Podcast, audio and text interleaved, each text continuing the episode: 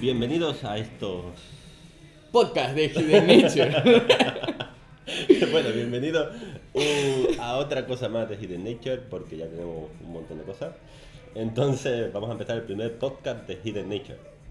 Que el nombre estamos ahí pendientes porque. si Patente tenéis- pendiente. Tenemos patente pendiente, pendiente de patente, la ciencia está en el aire. Ahí, Y ahí. las que comentéis.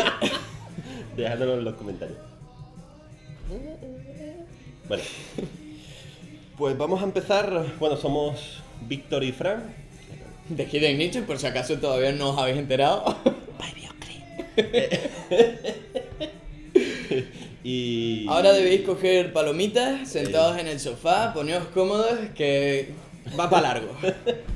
Eh, vamos a empezar haciendo un pequeño programita. Eh, vamos a hablar sobre lo que ocurrió el sábado pasado. No sé qué día ¿Sábado fue. ¿O miércoles? No, No. creo que era el día 13. El día 13 de... No fue el sábado. Ostras, pues juraría que lo vi el 13. Fue el sábado. Bueno, da Bueno, igual. El eso.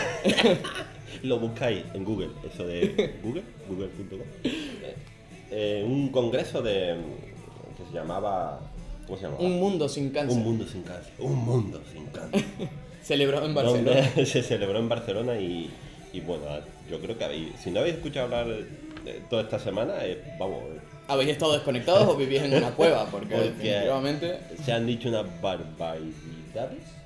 Impresionante. Entonces vamos a hacer un... Primero vamos a estudiar a una de las ponentes que se llamaba la doctora Coco, con tilde la O. Su nombre es Coco Débora Morales, que es una especialista en medicina integral, naturopatía y nutrición. Una graduada del año 95 en el Colegio de Ciencias Biológicas de la Salud en Alicante, España. Podéis ver toda esta información, está sacada de la web unmundosincancer.com, que era la oficial del, Del proyecto, de del- este sí, evento. del- del evento. Entonces, bueno, ahí Ellos tienen un libro también que no os recomendamos que leáis. Eh,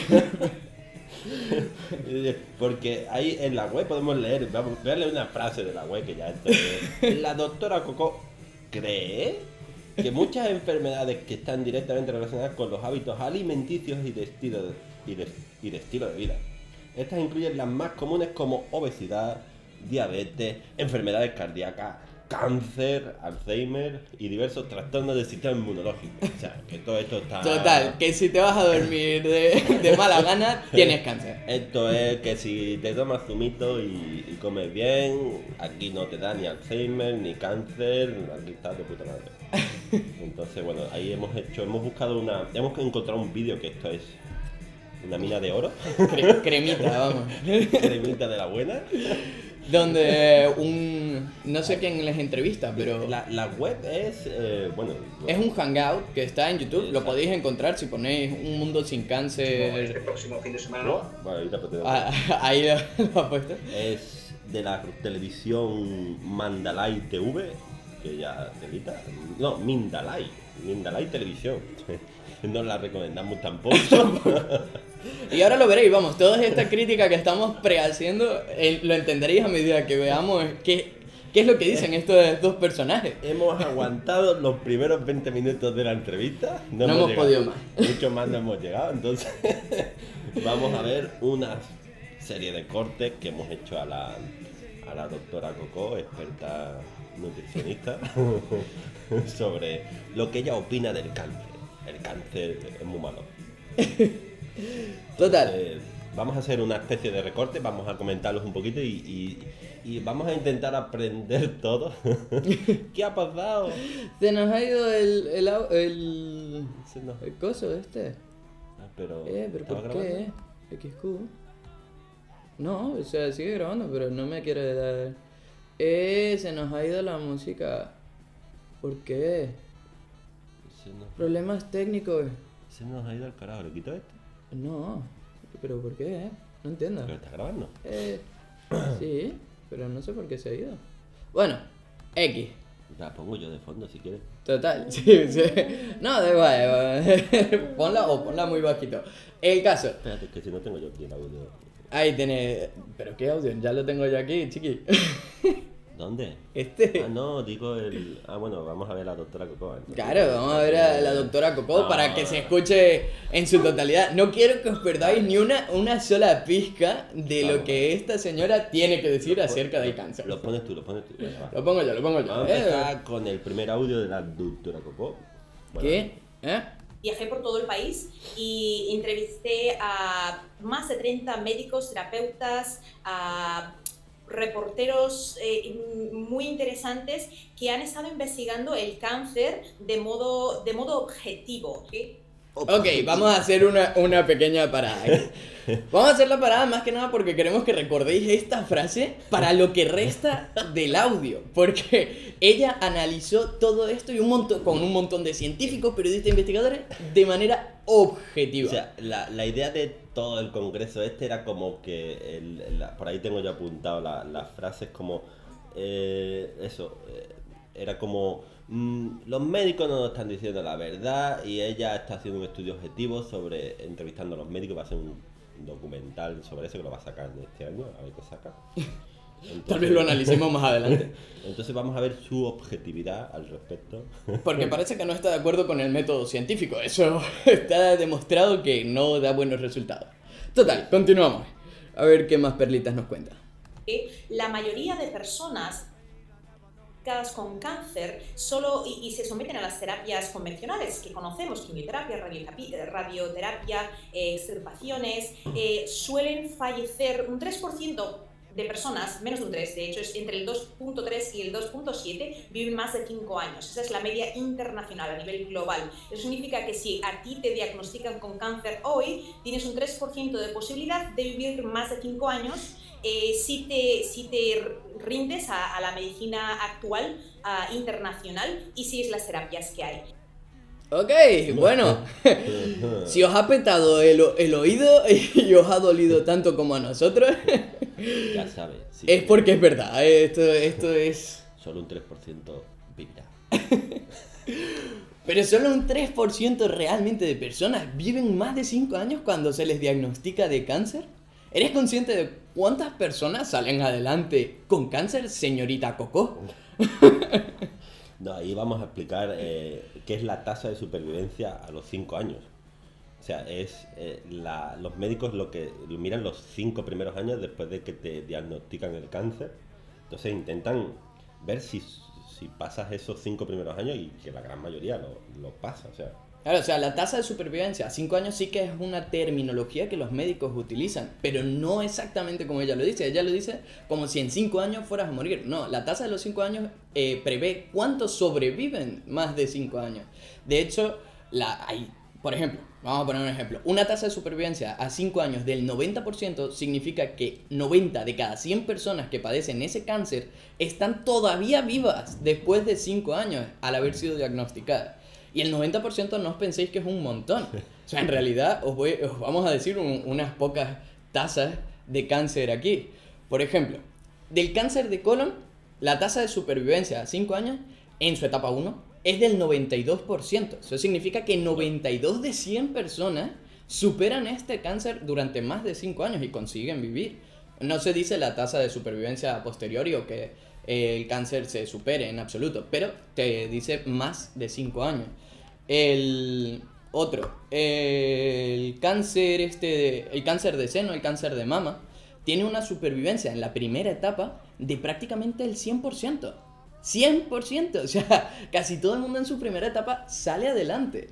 Y claro que, evidentemente, cuanto más evoluciona todos los cánceres, menos probabilidades tienes de sobrevivir, sobre todo cuando ya entra en una etapa metastática. Además vamos a, vamos a abordar también, ella habla de, que los métodos que usan los médicos, si te rindes a los métodos que usan los médicos como quimioterapia, radioterapia o extirpaciones, es como que solo, solo tienes esas opciones, pero realmente la gente de, de, a pie sabe qué es quimioterapia, en qué funciona la radioterapia o, o, qué son las, las extirpaciones, te puedes hacer una idea. Eh, eh, hacen una cirugía y extirpan eh, la parte del tumor que, que- ellos, que ellos localizan y, pueden intentar eh, pues que no siga creciendo. Pero tenemos quimioterapia y radioterapia. La quimioterapia se, se trata sobre intentar eh, matarlas con químicos, o sea, ellos eh, lo que hacen que se nutre del crecimiento, como las células cancerosas crecen más rápidos, pues mueren antes que las células normales, cuando la- la- las, las irradian con, con químicos, o bueno, Sí, sí. No, o sea, por- vamos, el caso es que como las células cancerosas crecen, se dividen mucho más rápido que las células normales, el, digamos, las radiaciones lo que evitan es que sigan creciendo o que haya tanta diferencia entre, este, entre el crecimiento de las tumorales y el crecimiento de las normales. Total, que eliminas o consigues reducir la velocidad de crecimiento del tumor, eliminas muchas de las células, al final debilitas todo tu organismo, pero como las que más se reproducen y más crecen son las tumorales, pues son las que más afectadas se ven. Exacto, algo así era. Entonces, claro, la idea es que eh, cuanto como el crecimiento es mucho mayor, o sea, no, no sabemos también, queremos dejar también explicaros un poquito qué, qué es lo que significa cáncer. Cáncer no es una enfermedad en sí. O sea, el cáncer no es algo que tú digas, vamos a curar el cáncer como un resfriado. Eh, El cáncer son mm, miles y, y diferentes formas de, de- de tener cáncer. O sea, y además pueden afectar a muchos tipos de célul- de células, puede ocurrir en cualquier sitio del cuerpo. O sea, no es que sea algo que tú lo vayas a, erradicar de aquí de un día para otro. O sea, es algo muy complejo y mucho más difícil de, de- de abordar como lo que están diciendo. De hecho, no es posible erradicarlo, porque depende de muchísimos agentes mutagénicos que hacen que el ADN de tus células varíen y al final desarrolles el cáncer. O sea, no, no va como un... No es que... ¡ach! Toma, cáncer. No. O sea, esto no es algo que pilles todos los inviernos y que se cure con ibuprofeno. No funciona de la misma manera. Así que bueno, Vamos. ninguno de los datos que hemos dicho se acerca con el 2% o 3% de supervivencia que la señorita Coco nos comentaba. No, bueno, ya vamos a, vamos a seguir. Vamos a Todavía continuar. Ahora compara aquí. vamos. ¿Eh? Que todavía nos queda un ratillo de disfrute con Coco. Eso no te lo dicen los médicos. Eh, se enfocan en la terapia, en la quimioterapia, en los medicamentos, en los ciclos, en lo que tienes que hacer para alargar tu vida, para, para, para atacar ese tumor, para eliminar ese, lo que ellos describen como cáncer. Bueno, Los médicos se concentran en, en tu cáncer. Claro. Básicamente, en cómo. en cómo salvarte la vida. Qué, qué mala gente que son, de verdad. de Por favor, denúncienlos por mala praxis, de verdad. El médico que te quiere salvar, básicamente. Joder. Y, uf, Son, son todos mala gente. Madre mía. Qué malos son los médicos. No vayáis, no vayáis. Que el médico es la maldad en persona. Total, continuemos a ver qué más Seguimos. nos cuenta. Vamos.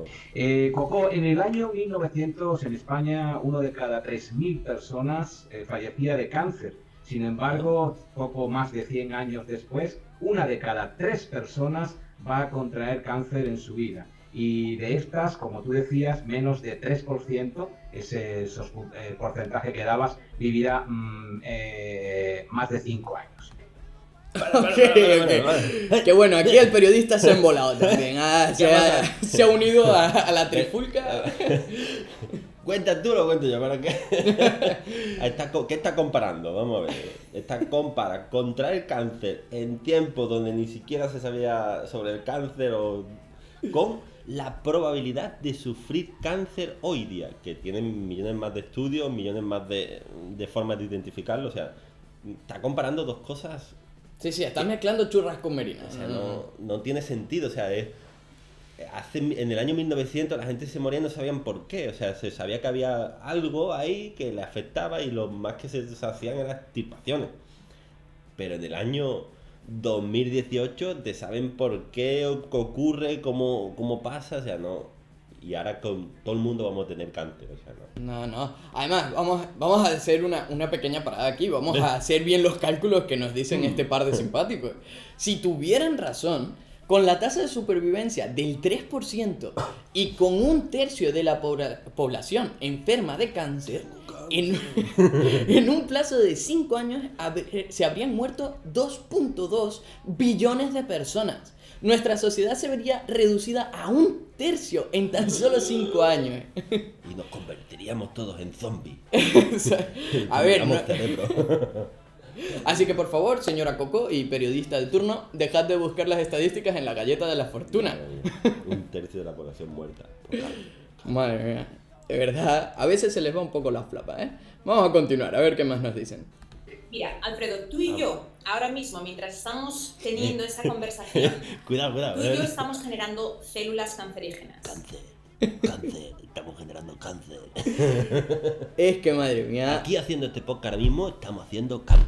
mientras nos escucháis y comer, coméis palomitas, que por cierto también son cancerígenas porque no son buenas, ya, ya nos lo contará Coco, no son buenas, no son sanas y eso desarrolla cáncer. Eh, lo vamos a ver en dos audios más adelante. Eh, Estamos haciendo cáncer. Es que respirar te da re- cáncer. todo, todo. Es que te- hablar nos da cáncer. Es que estamos en un mundo lleno de cáncer.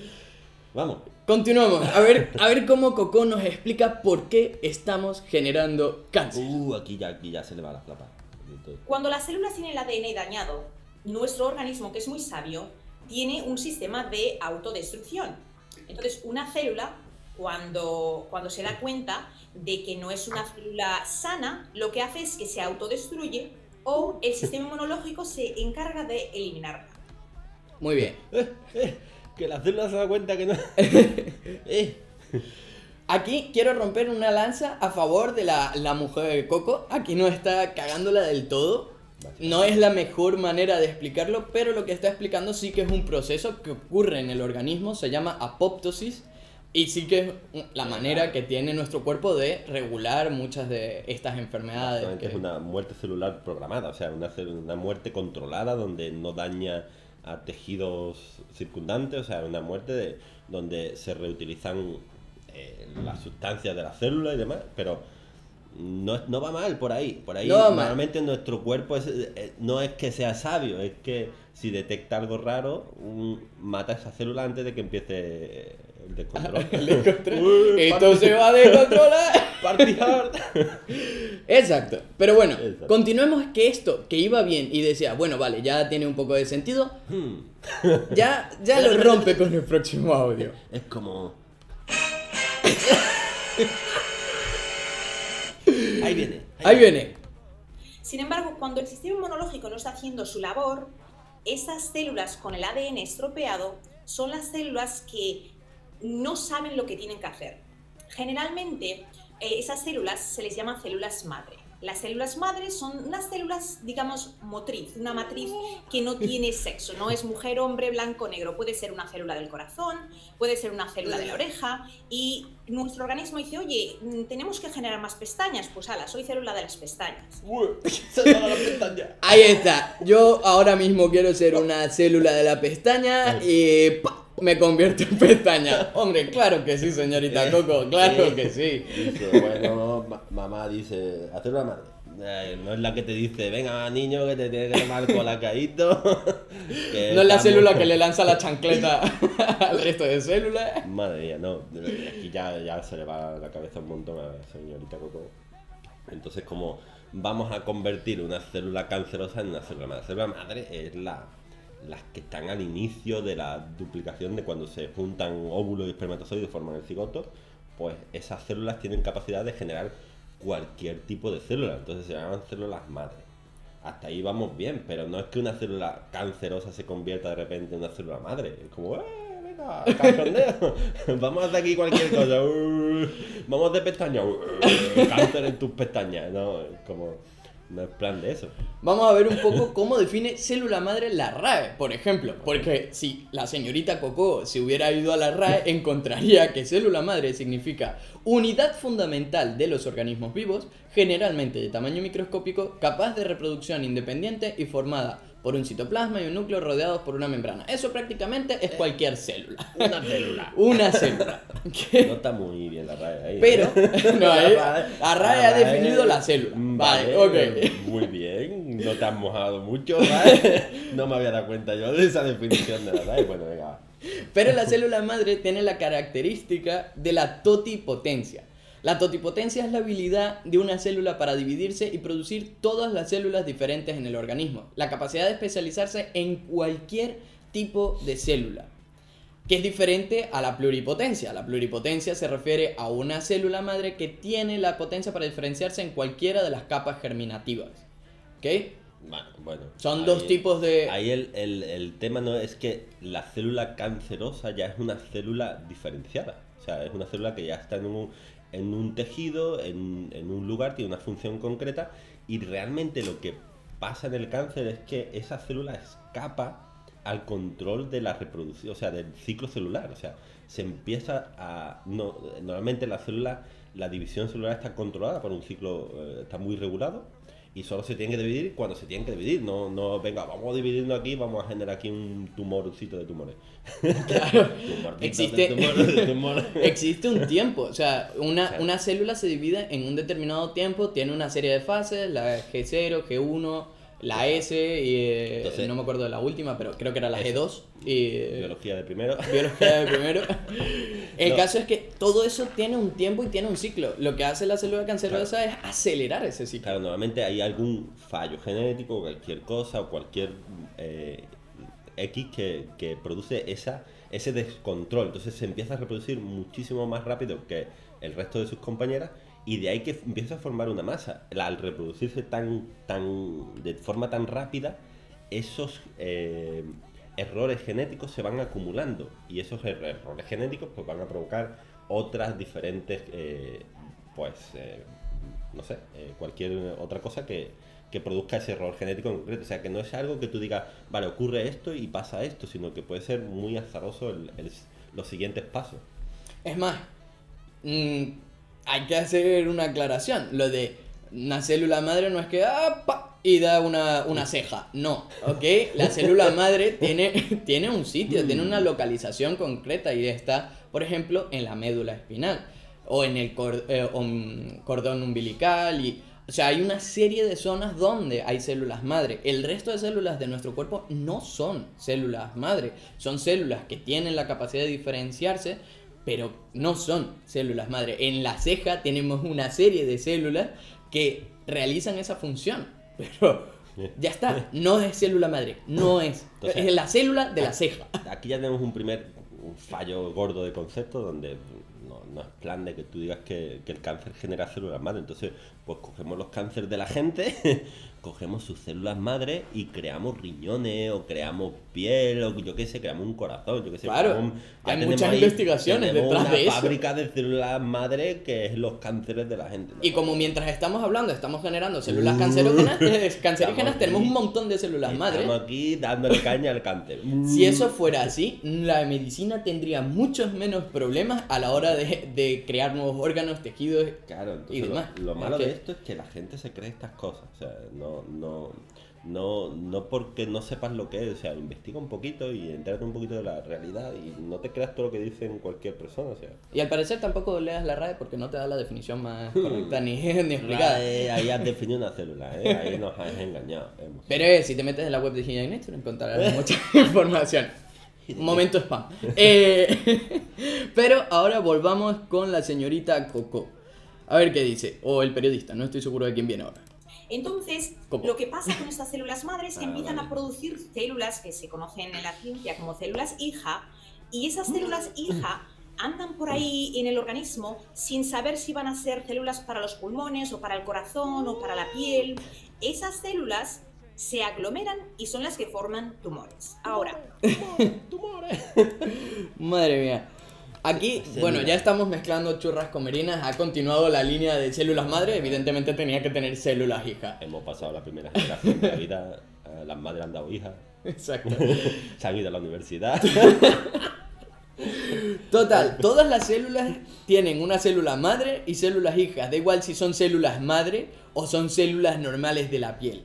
Que no, si son células epiteliales también tienen sus células hijas. Y no por ello son células madre. Ojo. La madre es la que. Normalmente, incluso la, ma- la célula madre, que es la que genera las dos células, que la, la célula madre desaparece y se divide En dos en células dos hijas. células hijas. Exacto. Ahora, Normalmente. Entonces, bueno, lo que está explicando también esta mujer es la metástasis. Claro. Lo que ha querido explicar de mala manera. En realidad era una metástasis. Básicamente. ¿Lo explico tú? Lo explico yo. Explícalo, explícalo. Te, te lo dejo a ti. La metástasis, eh, en principio, donde estaba aquí, vale, aquí. Lo que dice la RAE, vamos a intentar segunda vez, de, segunda vez con la RAE. ¿eh? Vamos. Reproducción o extensión de una enfermedad o de un tumor a otra parte del cuerpo. Aquí la da bien. Entonces, la idea de, de- o sea, la, la- el cáncer cuando esa eh, célula o ese, ese grupo de células que está ahí desbocadamente dividiéndose, se escapa, pues, eh, yo que sé, algún trocito se desprende, lo que sea, el, el torrente circulatorio, y se va a otro lugar del cuerpo. Entonces es lo que pasa que es una metástasis, o sea, es- ese cáncer se aloja en otro lugar y se empieza a dividir, empieza otra vez a, a- a crear otra masa tumoral. Entonces, eso es lo que, las- lo que ella está intentando explicar, creo yo. Con la terminología incorrecta, pero no va desencaminada del todo a más o menos, muy más o menos, y vamos, entre muy entre comillas, lo que quería explicar era la metástasis. Así que bueno, va- vamos a darle un mini pase para, para Coco. Creo que al audio 22 no llegamos. creo que vamos, Vamos, más que nada por, por no mataros aquí a audio. vamos a quedar en, en la opinión del... del- De- del buen hombre, eh, de- del periodista. Continuamos. Ahora, ¿por qué estamos teniendo un aumento en tumores cancerígenos ahora en comparación con en 1900? Pues hay tres factores fundamentales en los cuales debemos concentrarnos y obviamente hay más. Menos de un 10% de personas están genéticamente o tienen un cáncer que es genético. Aquí las estadísticas no las hemos verificado. Sí que hay Hmm. muchísima, muchísima influencia al final de, de la parte de genética, pero también evidentemente lo más importante a la hora de desarrollo del cáncer son los agentes mutagénicos.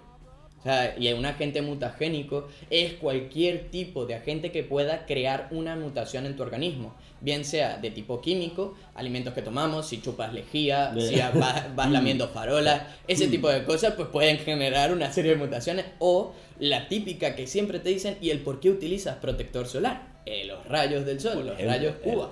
El, sol es una de las fuentes más, más dañinas de, de para provocar. O sea, son rayos ultravioletas. Si te dice que te pongas cremita por algo, para que el cáncer de piel es jodido. claro. Entonces, no, la, la idea de, de- de todo esto es que no es que, que haya solo una, una cosa que te provoque cáncer. O sea, puede ser algo, un componente genético que evidentemente tengas, pues, seas propenso a sufrir ese cáncer o algo exterior que te produzca cáncer, yo qué sé, si estás todo el día metiéndote con radiografía en el, en el cuerpo, pues a lo mejor te va, va a ser más fácil. O eh, yo qué sé, el propio sol, cualquier, o cualquier cosa de- del ambiente también te puede producir cáncer. Entonces, bueno, Mayoritariamente vienen producidos por rayos porque tienen ciertas longitudes de onda capaces de alterar nuestro ADN. Pero eso no significa que sean los únicos agentes mutagénicos que hay. De hecho, si ponéis agentes mutagénicos en Google, os saldrán un montón. Continuamos. seguimos, que todavía queda aquí. Todavía queda que buena. Y yo tampoco vamos a estar aquí. Ahora la explicación de Coco sobre cómo funciona la genética y el Uh, cáncer. Está buena, está buena. Te voy a poner un ejemplo. Tú tienes dos hijos que son gemelos, idénticos, y los das en adopción. Un, un hijo se va a vivir al África en unas circunstancias uh, muy pésimas, con mala nutrición, con, con agua contaminada. El otro hijo se, va, se cría aquí en España.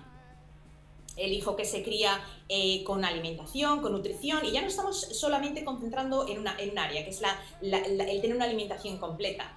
No, no puedes imaginarte que el hijo gemelo con el ADN prácticamente idéntico, porque son gemelos idénticos, va a tener la misma salud a los 30 años si no ha tenido la nutrición debida porque estaba viviendo en un país que no tenía alimentación, que no tenía lo, lo suficiente. Estaba comiendo piedra. A ver, Comía piedra. Aquí, aquí hay un error de concepto curioso, ¿eh? O sea, yo creo que el, el tío tiene más probabilidades de morir famélico, por lo que estás diciendo, a, a morir por cáncer. O sea, pero vamos, vamos, a, vamos a ir al... Estamos hablando de dos gemelos, con el mismo componente genético y una misma probabilidad de sufrir cáncer. que uno se vaya al África y otro se vaya a España, da igual. O sea, la misma, la probabilidad existe, o sea, está ahí. Vais a tener los dos cánceres. Está latente. O sea, no- La no- genética es la misma, La genética es la misma, o sea, la probabilidad de sufrir cáncer a lo mejor aumenta en uno o, o no es que disminuya en el otro, sino que aumente en el otro o es más, a lo mejor le da más cáncer al otro, al que está en España, porque Claro. se harta de beber, de fumar, yo qué sé. que- O- o tal vez se mete, va- yo qué sé. en- Bueno, el tabaco, sin ir más lejos, o es un se agente va a tomar sol sin protección solar, yo qué sé, algo le da ahí un rollo. no. Le va a estar morenito el... se pone naranja en vez de en vez de moreno. Algo así.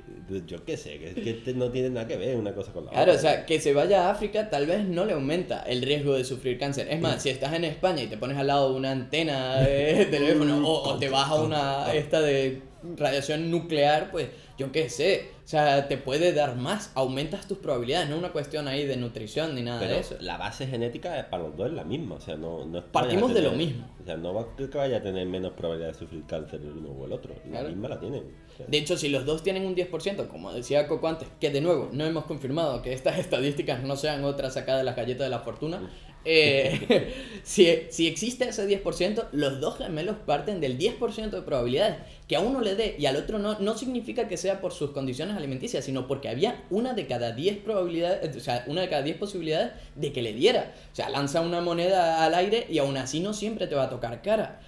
o sea, a uno le puede salir cara y al otro cruz, y eso es el 50% de probabilidad. Así que no, no sirve esa explicación. Es mucha relacionado con los agentes mutagénicos, como hemos comentado. Continuamos. ¿No? ¿Cuál va ahora? Yo creo que aquí es cuando ya se mete el periodista a... Hostia, no.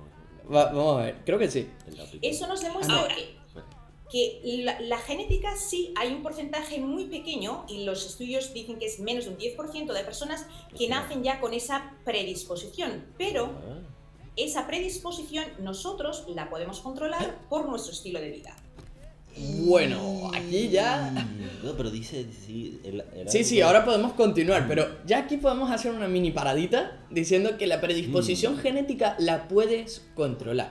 Sí, con ingeniería genética, pero no con lo que va a decir a partir de ahora. Vamos a ver con qué la controla. Controlemos la genética. Ahora, ¿qué tres factores en nuestro estilo de vida son los que afectan más el desarrollo de cáncer? Uno es la alimentación, ese es el 50% en mi opinión. En su opinión. Ok, parad aquí. ¿Os acordáis lo que hemos dicho al principio de recordad lo que estaba ¿Qué diciendo? coño ha pasado aquí, Coco? Los estudios estaban ahí siempre por delante y ahora en tu opinión. Todos estos estudios objetivos. Vamos a, re- a retomar la, la frase del inicio. En tu... que han estado investigando el cáncer de modo, de modo objetivo. De modo objetivo. ¿Qué parte de, en mi opinión, resulta Pero claro, objetivo? es que ella le ha preguntado a los doctores que investigan en modo objetivo. Ella es en subjetivo. Claro, ella ya luego te da su valoración en subjetivo. Ella te dice, el en mi opinión. El 50% es la alimentación. Con- Pues, con- pues muy bien. No cojones, Coco. Venga. sigamos. Continuamos. Y ahora los otros. Ahora, ¿qué tres factores en nuestro estilo de vida son los que afectan más el desarrollo de cáncer? Bien. Uno es la alimentación, ese es el hemos visto. 50% en mi opinión. 50% en su opinión. Dos, las emociones. Emociones. 25% en mi opinión, pero para 25. ciertas personas ese, ese, esa balanza varía. A 100 personas, más del 25%. A 100 personas, el 40%. Exacto. ¿Cuál- cuál- qué porcentaje decimos? Luego, Coco? ¿cómo, ¿cómo medimos eso? ¿Cómo lo controlamos? El 30, el 35, co- ¿cuál quiere, Coco? Pero vamos a decir aquí. El 90%. ¿eh? Tenemos ya el 50 y 25. Y hay un, el otro será un 25. Entonces, ¿cómo sabes qué es lo que tienes que controlar? Hombre, si, yo qué sé, si estás depresivo, pues va a generar más cáncer que un tío feliz. Porque el cáncer. si te despiertas, mm, yo qué sé, tristón, pues más cáncer. A ver, hay una parte de verdad dentro de lo que dice ella. La alimentación tiene una influencia importante en nuestra salud en general, nos provoca y nos ayuda a evitar muchas de las enfermedades. Pero el cáncer, el porcentaje de cáncer que puedes evitar por tu alimentación, dudo que sea ni siquiera de un 5%. Por ejemplo, si te comes una tostada con polonio radiactivo, pues probablemente sea muy malo para ti. Que es que la mermelada de polonio está muy, es muy común en la Rusia. El uranio enriquecido en tu jamoncito, mm, eso te da cáncer seguro. Claro. Pero si no te lo comes, eh, y lo sano que va a estar tú con tu jamoncito sin radioactivo. Vamos, que yo, de todas maneras, yo tengo entendido, había leído por ahí, eh, confirmádmelo si es verdad, no me creáis antes de tiempo.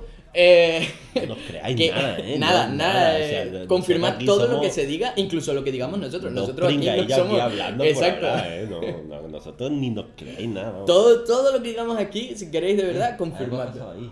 Ah, ha muerto la cámara. Bueno, pues lo dejaré. Bueno. Bueno, el caso.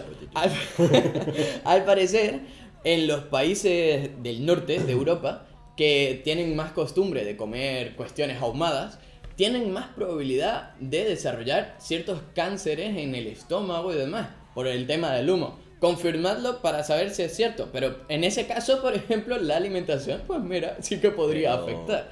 Pero no, no es que entre que te comas una fresa y un Big Mac haya un- mucha... Faltaba uno, de los, uno, uno más, ¿no? ¿Cuál es el Sí, sí, todavía, todavía Que quedaba uno. el tercero y ahora seguimos. A ver, Eh, a ver, Y el otro es la contaminación.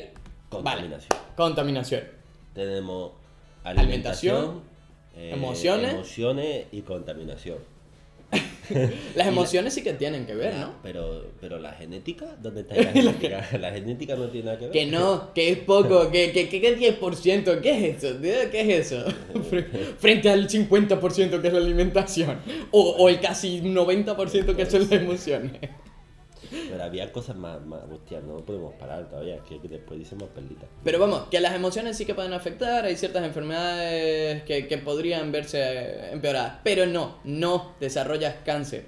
Vamos a continuar, a ver qué ejemplo nos da a la hora de explicar todo esto y cómo interactuamos con nuestro entorno y generamos cáncer. Cáncer, cáncer. La contaminación no la podemos controlar, Hmm. pero las No, no, emociones y la alimentación nosotros podemos hacer lo máximo posible para controlarlo. Cuando estas tres áreas están en descontrol, digamos que tenemos sentimientos de culpabilidad, eh, emociones de falta de perdón o de que no nos han perdonado o de una mala crianza y llevamos esa, ese estrés emocional, ese estrés hace que nuestro sistema inmune disminuya. Madre mía. Si te sientes culpable, cáncer. Ya sabéis, no os vayáis a dormir enfadados con vuestra pareja porque cáncer. Tío, cáncer, no te arriesgues, no, no, no, tío. hay que, no hay que arriesgar aquí las Si te cosas. sientes mal y te has peleado con tu amigo, cáncer. es lo que te depara el futuro. Vamos, de todas maneras, aquí no es que recomendemos que estéis enfadados con vuestra pareja ni nada de eso. Si podréis resolver vuestros problemas lo antes posible, evidentemente. Pero que no, no sintáis una relación directa entre que estéis enfadados y os dé cáncer. No es tan directo. No es que. ¡ah! y apareció el cáncer. No funciona un así. asesino múltiple, cáncer. Bueno, eh, estamos eh, salvados, eh. Eh, según Coco, todos los asesinos en serie, cáncer. Y creo que aquí ahora viene la parte más interesante de todo, que es cuando el periodista se escala. Se dice, bueno, este es el momento, este es mi momento ya de brillar. Veamos lo que dice. ¿Es ahora? Es ahora. ¿Es ahora? Es su momento. Es Vodafone. No, espacio no patrocinado.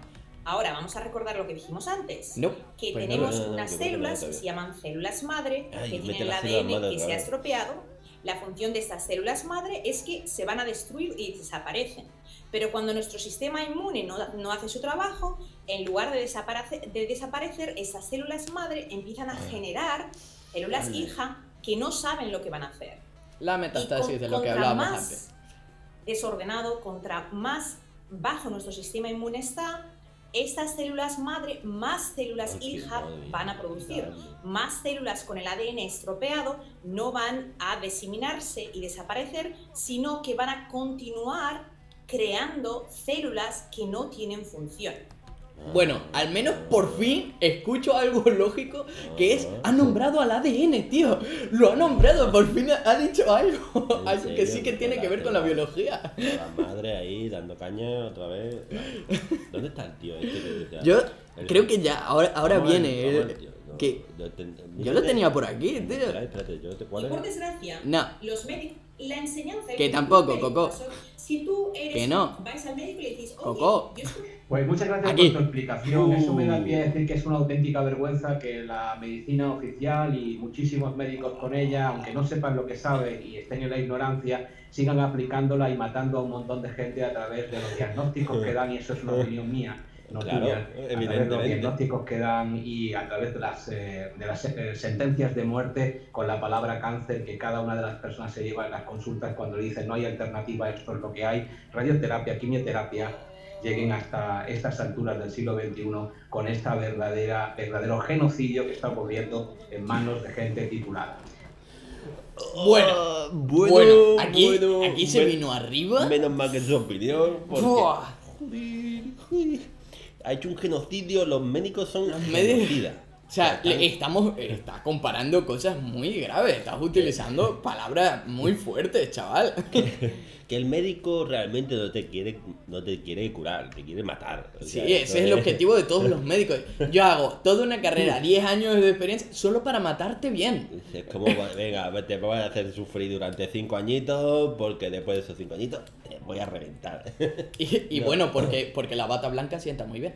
Vale, no, aquí ya vamos, vamos a, Ah, vamos en a parar, eh. vamos a parar esta, esta entrevista surrealista, o sea, la, el- La entrevista sigue durante una hora, que si queréis escuchar. Una hora y pico, o sea, si queréis os ponemos por donde sea el, el, el vídeo para que lo disfrutéis y muráis de cáncer, porque vamos, eh, os da cáncer. Eso seguro que da cáncer, eso sí O que sea, da cáncer. No, mm, o sea, la, la idea es que después todo esto se lo creen las personas. eh, son personas que hablan bien delante de una cámara y a lo mejor te, te, te engatusan, pero aparte de que, cómo da pie a entrevistar y el entrevistador ya de por sí es como, venga, vamos a aquí a hacer más. No, más no, no creo surrealista". que hubiera un pacto entre el entrevistador y esta mujer, pero si no ha sido así, Pero el entrevistador ha saltado al carro. El, el currículum de Mandalay o Mindalay TV, y- pero vamos, ya no veo más vídeos de esta, de esta televisión. O sea, es como, vamos a tirar por los suelos todo el trabajo de un médico. No son, no es que dedique eh, un añito a estudiarte y ya está. El médico dedica casi un tercio de su vida a aprender y seguir aprendiendo lo que,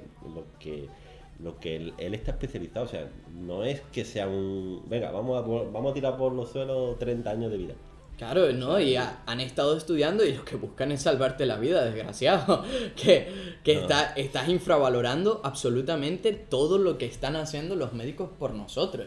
O sea que hay, hay ahí que tener cierta consideración, hay que saber cuándo parar y O sea, cuándo no subirse al carro. Por ahí hay un montón de. O sea, sobre todo este congreso que ocurrió el, el, el sábado pasado de Un Mundo Sin Cáncer es una. miércoles. Una. El No miércoles, sé. no sé, yo creo que No. fue el sábado. Bueno, X. X, me da igual.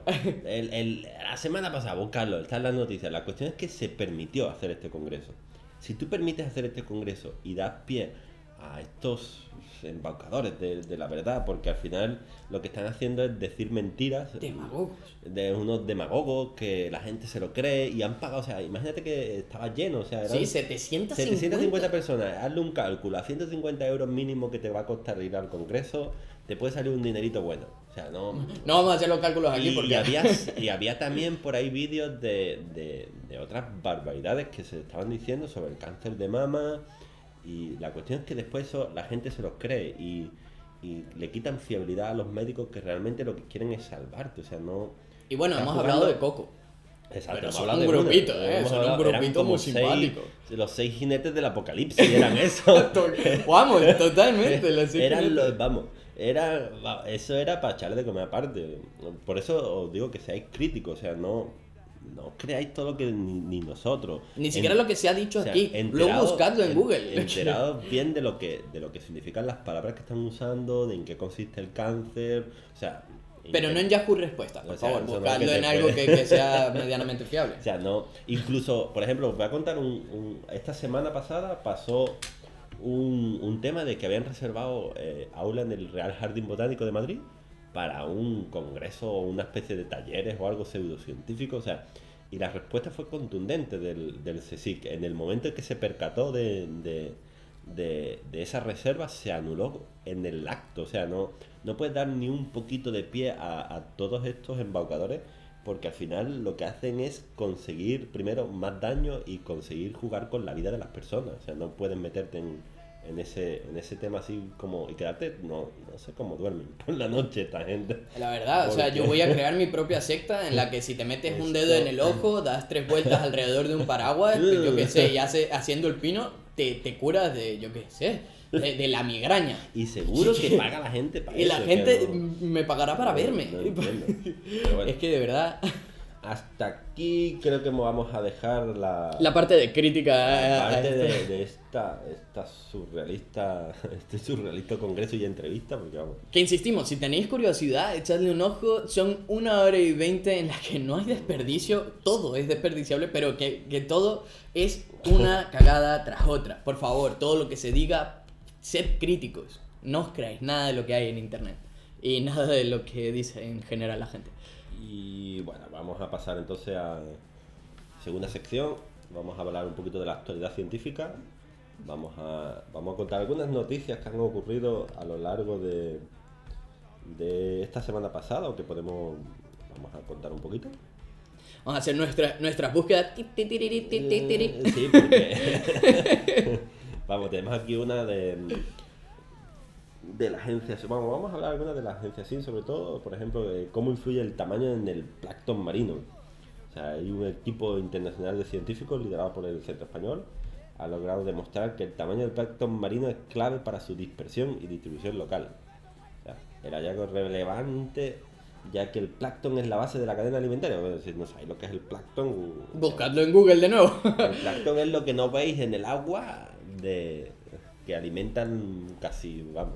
Ah, es la primera base de Es la base alimenticia de, de- son los agentes microscópicos de- del agua, o sea. eh, Son como mini alguitas. te dice que el, el plancton es la base de la cadena alimentaria en el mar, produce el 50% del oxígeno que respiramos y a la vez retira el CO2 de la atmósfera, o sea que eh, nos da oxígeno y nos retira CO2, esto, el plancton es aquí máquina.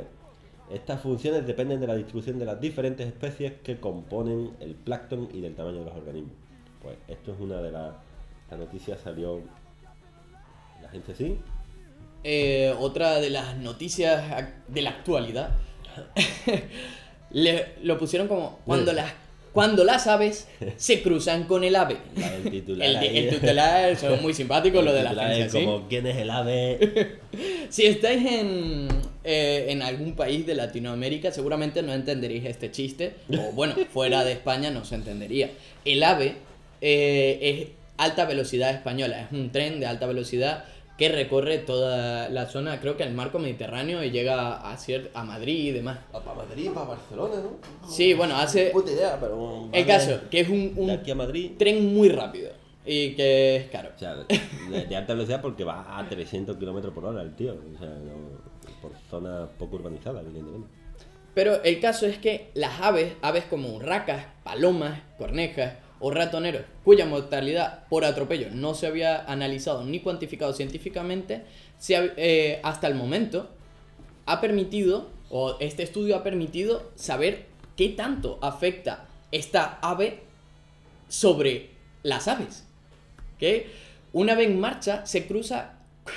Es que este juego de palabras es difícil. de- Un ave, el, el tren en marcha, se cruza con aves en las proximidades de su frontal cada 14 kilómetros de su recorrido y atropella un ave cada 350 kilómetros circulados. Y hablamos de que esto circula por toda España y hay un montón. o sea que eh, dice en la línea Madrid-Levante en la que se ha realizado el trabajo pueden atropellarse al año unas 60 aves por kilómetro o sea por kilómetro entre Madrid y Motilla del Palancar y 26 aves por kilómetro en el tramo de entre Motilla del Palancar y Albacete. O sea que estamos aquí, nos estamos dando cuenta que el ave es un asesino de aves, básicamente.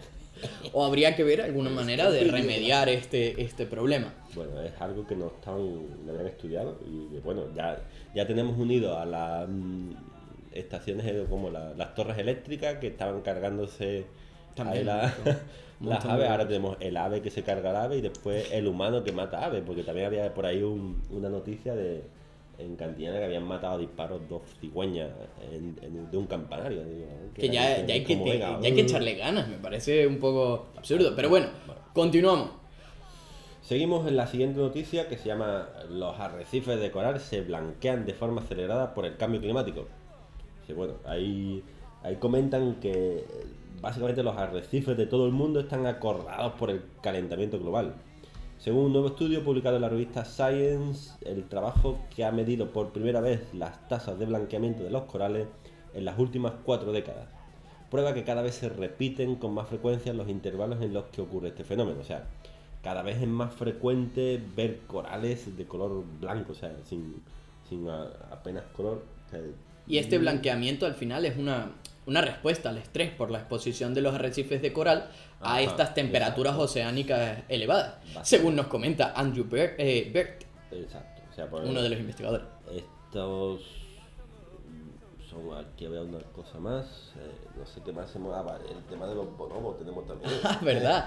Los bonobos, los simpáticos bonobos, que quien no lo sepa es un, un primate muy simpático. tenemos. Ahí cuéntalo, cuéntalo, que los titulares son.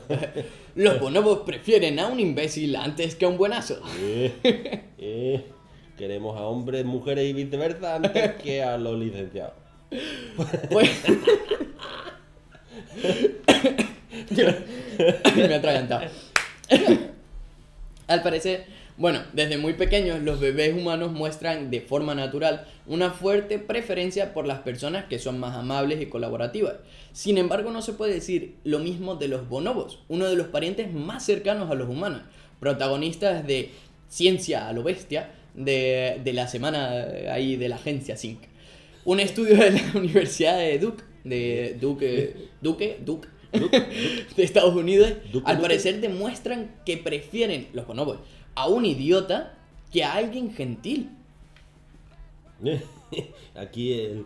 Bueno, no sé cómo se dice este nombre. Krupenin. Krupenin. El científico dice: No sorprende que muchos hayan caracterizado a los bonobos como el primate más cooperativo. Hmm, está ya sorprendido. Dice: Ya no, no es tan bueno como parece. Y Dice, este hallazgo parece indicar que la naturaleza colaborativa de los seres humanos es algo único entre los primates. Eh, Somos especiales. somos especiales. No, vamos a dejar la broma aparte. que nos van a pegar aquí. Evidentemente todas estas noticias, si queréis saber un poquito más en profundidad, os las dejaremos en nuestra web. Echadle un ojo. Seguiremos ahí. Si veis alguna noticia interesante de la semana, podéis mandándola. De la misma manera que si veis algún golpe a, a la ciencia, una patada a la ciencia como la que hemos comentado al principio, Al correo, yo qué sé, contacto. o, o nos lo dejáis en los comentarios, nosotros los leeremos y tal vez les hagamos No un sabemos dónde vamos a dejar este audio. En algún lado del mundo digital. Yo qué sé. Ya estaremos ahí. Yo Si estáis en. YouTube, id a nuestra web o dejadnos el comentario en YouTube. Si está en nuestra web, nuestra web. Si está en. Ya saben. Donde sea que estéis, creo que podéis comentar y eh, si no, Y Pues- yo creo que poco más. De aquí no vamos a contar muchas más historias, o sea, no vamos a hablar de muchas más noticias. Lo que sí, ahora vamos a hacer ya un último repaso, por ejemplo, a la ciencia que está ocurriendo ahora. ¿Sabes? ¿Ah? Sí, ¿No? no, no, dale el repaso a la ciencia, Ah. tío. Eh, bueno, vamos a ver, por ejemplo, que tenemos en el panorama actual científico. nos falta musiquita, se nos ha ido la musiquita de fondo, ¿eh? Ay, luego yo qué sé, la, la añadiré en la pospo, porque si no, vamos a, a- a ver algunos eventos científicos que, que- que tenemos por, por España. Por España, o sea, por ejemplo. Si estáis escuchándolo desde Latinoamérica, esta parte la verdad que no os va a servir. Por Tal vez si hay alguno online nos lo haremos saber, pero estos todos son Pero bueno, vivo. por ejemplo, esto es. eh, tenemos una exposición de acuarelas de naturaleza extremeña. Se llama Cuadernos de Bichos, una exposición de Marta Granadina que ocurrirá el jueves 1 de febrero del 2018, imagino, porque esto. Hombre, digo yo que no será del 2017 y el Pone aquí 2019. 2017, yo no sé, imagino que será. el- ¿Has sido equivocado en el- esto? Sí, pues aquí pone 2018. Bueno, vamos a, intent- vamos a pensar que es 2018. Y. eh, Luego tenemos un curso de rastreo de, organizado por José María Galán, que parece que nos dirá ah, la, la. cómo encontrar eh, restos de... ¿Dónde estás? Ah, Eh, aquí, eh. restos en la naturaleza y saber identificar qué es lo que estamos viendo. Por cierto, eso es una de las cosas que nosotros también hacemos. Yo lo dejo caer ahí, ¿eh? Pero bueno. Pero bueno, este es un cursito eh, que no creo, no dice cuándo es. Ah, no, sí, mira, la fecha del inicio del evento es el 9 de febrero del 2018 y finaliza el 11 de febrero. Para los que estéis de exámenes, ya nadie debería estar de exámenes en esa época, así que podéis echarle un ojo.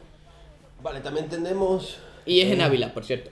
No me voy a comentar, eh, eh. Vale, aquí vamos a, por ejemplo, en Don Benito Badajoz, en la Sociedad Extremeña de Zoología, eh, abre sus cursos de primavera 2018, donde tiene también un curso de huellas e indicios, el 17 y 18 de febrero, otro de ictiología, el 3-4 de marzo, hay otro de fotografía de la naturaleza, o sea, tiene mucho de petología. El tío es un crack. O sea, tiene ahí un montón, ¿no? La sociedad está interesante.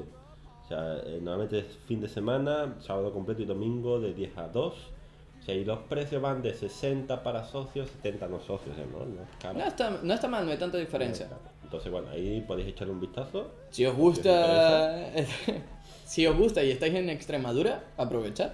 Está bastante interesante. Vale, más. Y pasamos a recomendar nuestro canal web podcast científico de la semana. Eh. Ese momento del el audio en el que ya estáis todos cansados y si queréis saltar a otro audio, este es vuestro momento. No sé qué poner, podemos. Podemos, a ver, queremos recomendar aquí a una de nuestras compañeras ya conocida, Nevesu, que está ahora mismo colaborando en un podcast de Perdidos en Melmac, que está muy interesante, podéis echarle un ojo, está en YouTube y creo que también si lo ponéis en Google lo vais a encontrar. Está muy interesante. Ella tiene un canal que se llama Sábados Culturetas, que ahora mismo está un poquito tranquilito porque está Ella está se- está estudiando en fase de estudio, así que bueno, echarle un vistazo porque tiene un montón de vídeos. Y no tiene ningún desperdicio. Después, por ejemplo, vamos a explicar. Bueno, no, este, este ya es mucho más grande. Si, no, si nos estáis escuchando a nosotros y no le conocéis ahí, a él. Si estáis escuchando a nosotros, irse al canal del otro. O sea, Sí. no, no tiene. ¿Qué, qué hacéis aquí que no le conocéis? Eh, vamos a recomendar a Quantum Fracture, que este tío es un máquina. Eh, hace unas animaciones en YouTube brutales explicando conceptos físicos súper complejos de la mejor manera que vais a encontrar en todo YouTube. Con su compañero también, sé de ciencia. Aparte, eh, tiene una voz. eh, tiene, tiene voz, eh, eh, tiene voz. ¿Cómo era? Follable. La verdad es un máquina. No os lo perdáis, es 100% bien. recomendado. Y bueno, ya vamos a cerrar un poquito, vamos a terminar. No sabéis que somos Hidden Nature. O sea, tenemos. Si no lo hemos nombrado mil veces a lo largo de Tenemos esto. en nuestra web un montón de información y, y breves pequeños ahí de, de ciencia, o sea que podéis en- entrar en hidden-nature.com y podéis ver y comentar, leer un poquito de lo que tenemos por ahí. También tenemos un canal de YouTube donde el compañero Víctor es básicamente el presentador. Ahí de vez en cuando salgo yo, no os echéis cuenta. Nos acompañaréis en la fantástica aventura de la ciencia, donde comentamos muchas noticias de la actualidad o algún concepto científico mediante animaciones, no tan curradas como las de Quantum Fracture, pero también interesantes. Y por supuesto, si no estáis suscritos a nuestra revista, estáis tardando. Que, que es impresa, ¿eh? que no es digital, que estamos ahí apostando por lo bueno, bueno, lo impreso. Porque te lo damos, te la mandamos a tu casa y todo.